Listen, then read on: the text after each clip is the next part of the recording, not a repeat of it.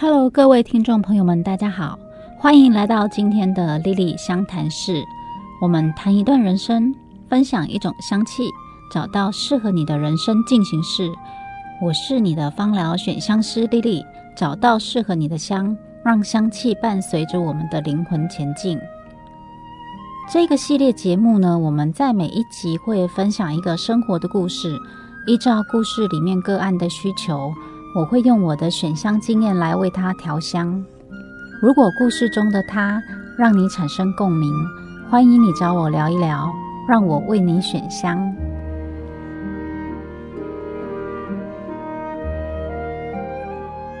我们今天节目要分享的呢，是很多个案都有的困扰——鼻子过敏，相信大家都不陌生。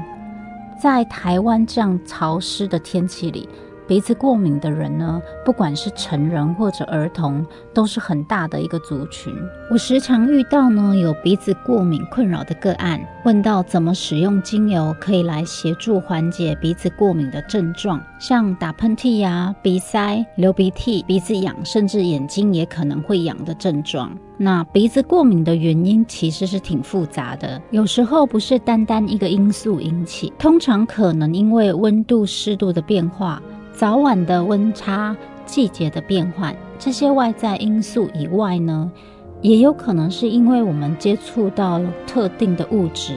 我们的身体免疫系统过度的反应，也就是我们常常讲到的过敏源引起的。举例来讲，过敏源可能是尘霾、霉菌、动物的毛发，或者某一些食物，比如说像牛奶等等的。每一个人的过敏源是不一样的。要缓解鼻子过敏的精油很多啊，就如同我们时常强调的，精油使用没有固定的配方，非常的个人化。我们在这里呢，就是举例来分享几个可以帮助缓解鼻子过敏症状的精油。第一个呢，就是真正薰衣草精油，它有抗发炎的特性，可以减轻我们鼻子充血跟过敏的症状。第二个是柠檬精油。它可以帮助我们净化我们的空气，减少过敏源的存在，而且呢，提供比较清新的气味。第三个是薄荷精油，它可以帮助我们塞住的鼻子畅通，那提供给我们比较清凉的感觉，还可以抗菌祛痰。第四个是大西洋雪松精油，大西洋雪松精油它有很好的抗菌抗病毒的作用，那特别对于这个缓解黏膜性的发炎跟感染。它的表现是比较突出的，而且在呼吸道用油里面呢，它是相对比较温和，比较适合慢性鼻炎体质的人来使用。第五个，绿花白千层精油，除了抗菌抗感染，它还可以收干呼吸道的黏液，缓解我们流鼻水的问题。第六个，罗马洋甘菊精油，这个精油呢，特别适用在儿童的用油。它有抗发炎、抗过敏的作用，而且呢，它除了缓解身体的不舒服以外，它也可以镇定不舒服引起的情绪不安。上面我们提到的精油呢，可以使用水氧机或扩香仪做扩香，让精油的分子散发在空气中；或者呢，我们可以把精油跟植物基底油调和稀释之后，涂抹在鼻翼的两侧、呼吸道的周围、太阳穴，还有胸前。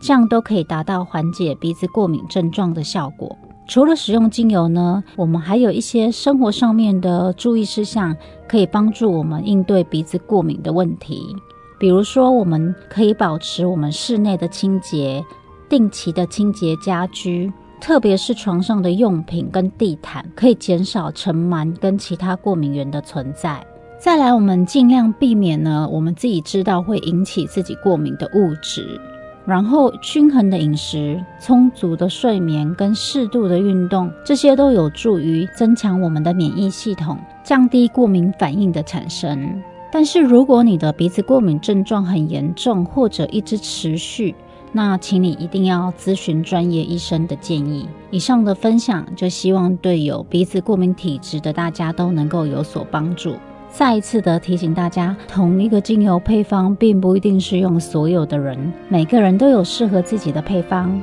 芳香疗法是非常个人化、非常克制化的，我们要看个案的整体状况去调整用油。尤其如果有原生疾病或是慢性用药的人，更要留意安全的使用芳香疗法。另外，芳香疗法是一个辅助性的自然疗法，它不能够取代正统医学。身体有问题，一定要先看医生。如果你也想要找到适合你的专属香味，那么一定要收听我们的节目哦。